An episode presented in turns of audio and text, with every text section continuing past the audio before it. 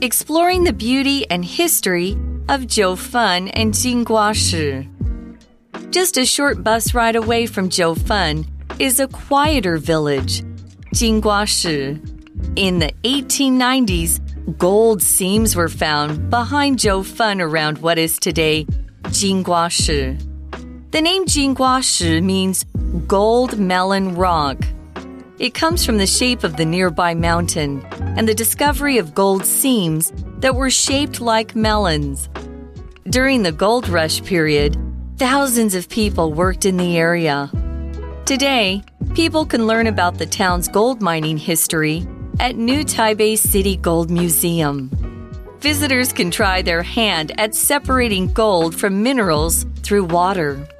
They can also check out the Benshan Fifth Tunnel to experience the challenging conditions miners had to deal with.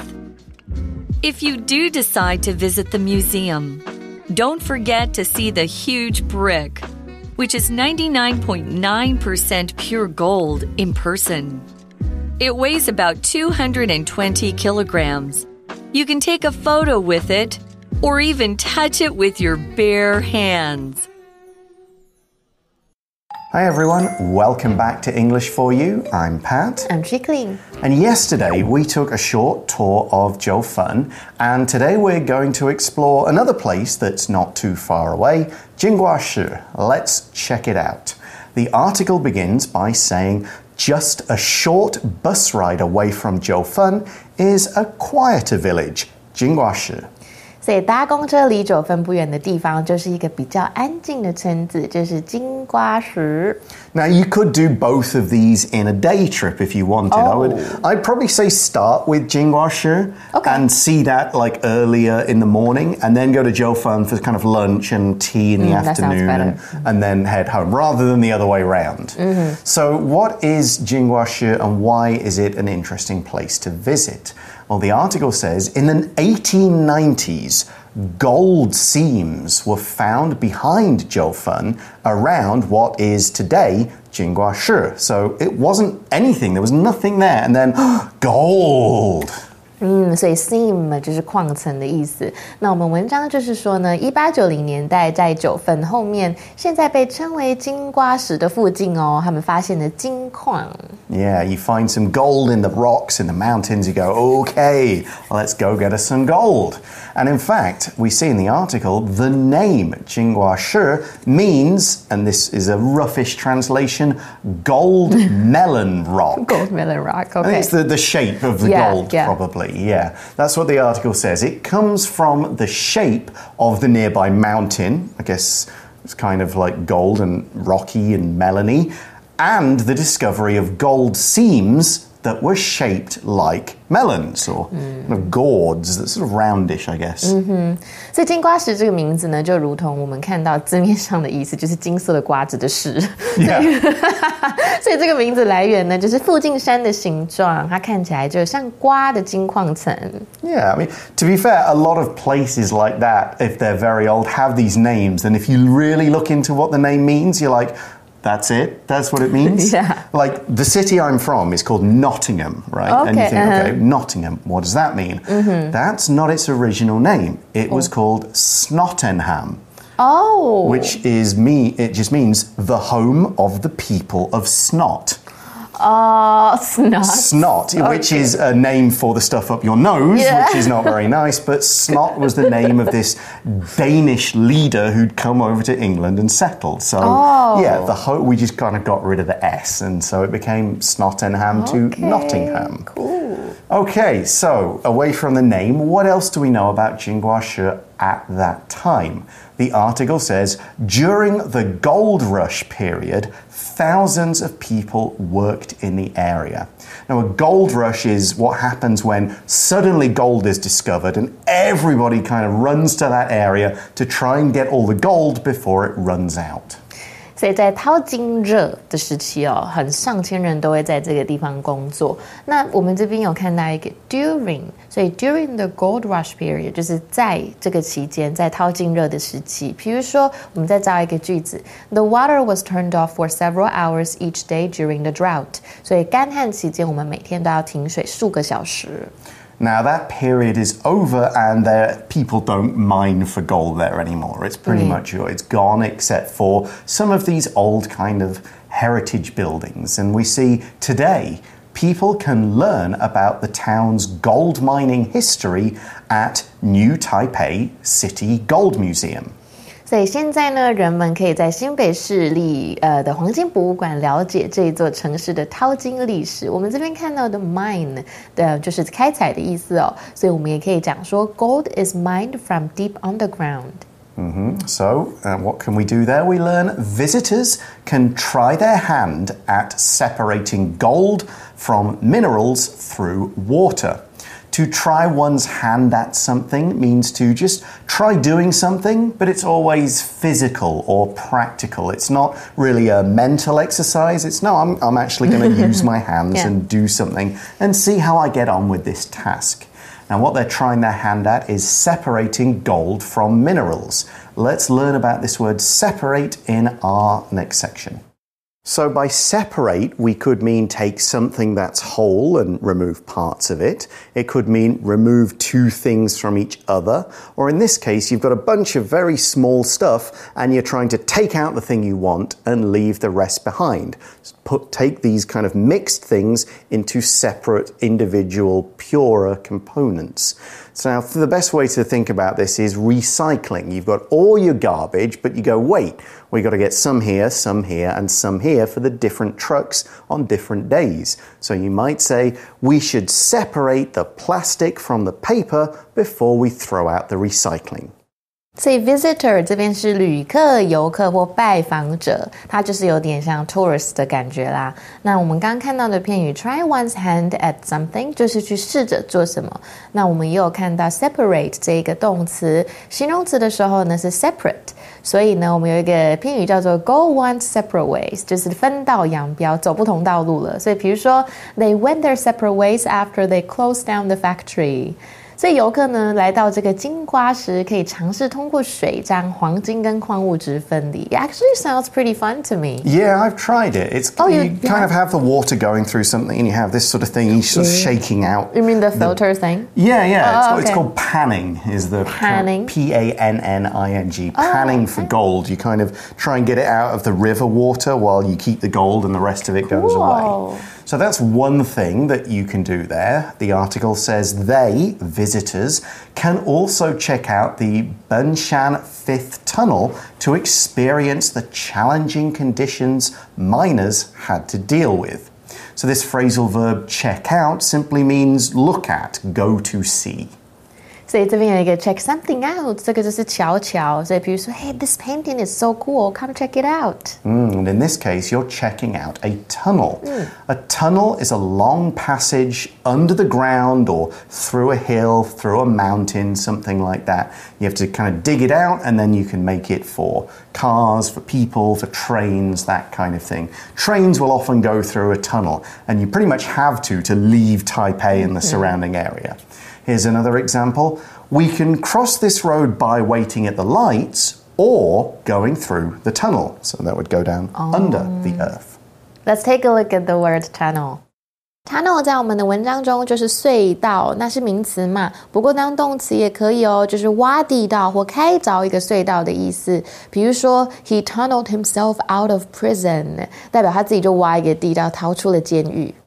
So, why would you check out this tunnel? Well, it's to show what mining was like, how dark it was, how low the ceiling, how narrow the walls. Mining wasn't easy. In fact, in the article, we used the adjective challenging to describe it. Something that is challenging is difficult. It's not something that's easy to do. It makes life kind of hard. So challenging conditions for these miners, it's dark, it's low, it's you know, you can't see anything, we can't move easily, it's you're worried that the ceiling's going to fall down, it's a bit wet, that kind of thing. Here's another example. Few students did well on this challenging test. Challenging 这边是形容词，那名词跟动词都是 challenge，代表挑战。所以，比如说，schools must meet the challenge of new technology。所以我们到金瓜石呢，我们还可以参观本山五坑，我们可以去体验矿工们必须要应对的艰巨条件。Okay, and here we're moving on to my favorite Oh yeah, bit. museum, right? Yeah, and 'Cause not- me too, yeah. And what's inside it? Okay, because okay. the article says if you do decide to visit the museum, don't forget to see the huge brick, which is ninety nine point nine percent pure gold in person.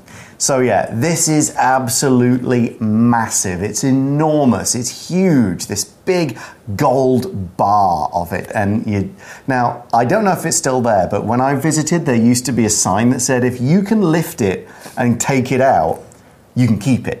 What? Yeah, it said because there's there's holes in it, right? There's holes in the case, Uh-huh. so you can reach your hand in and touch it and get your hand underneath it. And it says Okay. if you can pick this thing up with your like one hand or two hands, you can keep it. So that means it's impossible. Yeah, it's it's ridiculously heavy. This thing, gold is heavy, and the way you know you can't. It's not like you can get a truck in there to do the job or Yeah. anything. But there's a, there used to be a little sign or, or Mm-hmm. a, a electronic display that showed how much money that gold is worth. It's like millions and millions and millions of dollars. So you're Yeah. like, if only I could. What if I suddenly got lucky and suddenly I developed like massive strength and I can pick it up? You got to try. Well, you can eat some spinach before you do. Yeah, go Popeye on it. Yeah. Okay, but one thing about this brick is that it is almost, it's 99.9% pure gold.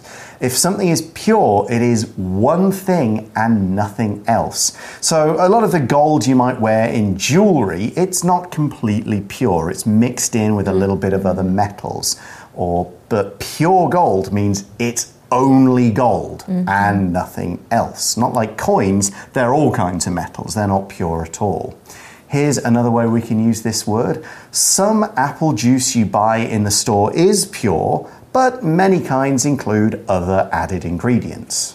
所以 pure 因为它是一个很纯净的感觉，所以我们有一个片语叫 pure and simple，它就是有一种嗯不折不扣或者是完全是什么的意思。我们通常放在名词后面，比如说 the motive for the robbery was greed, pure and simple。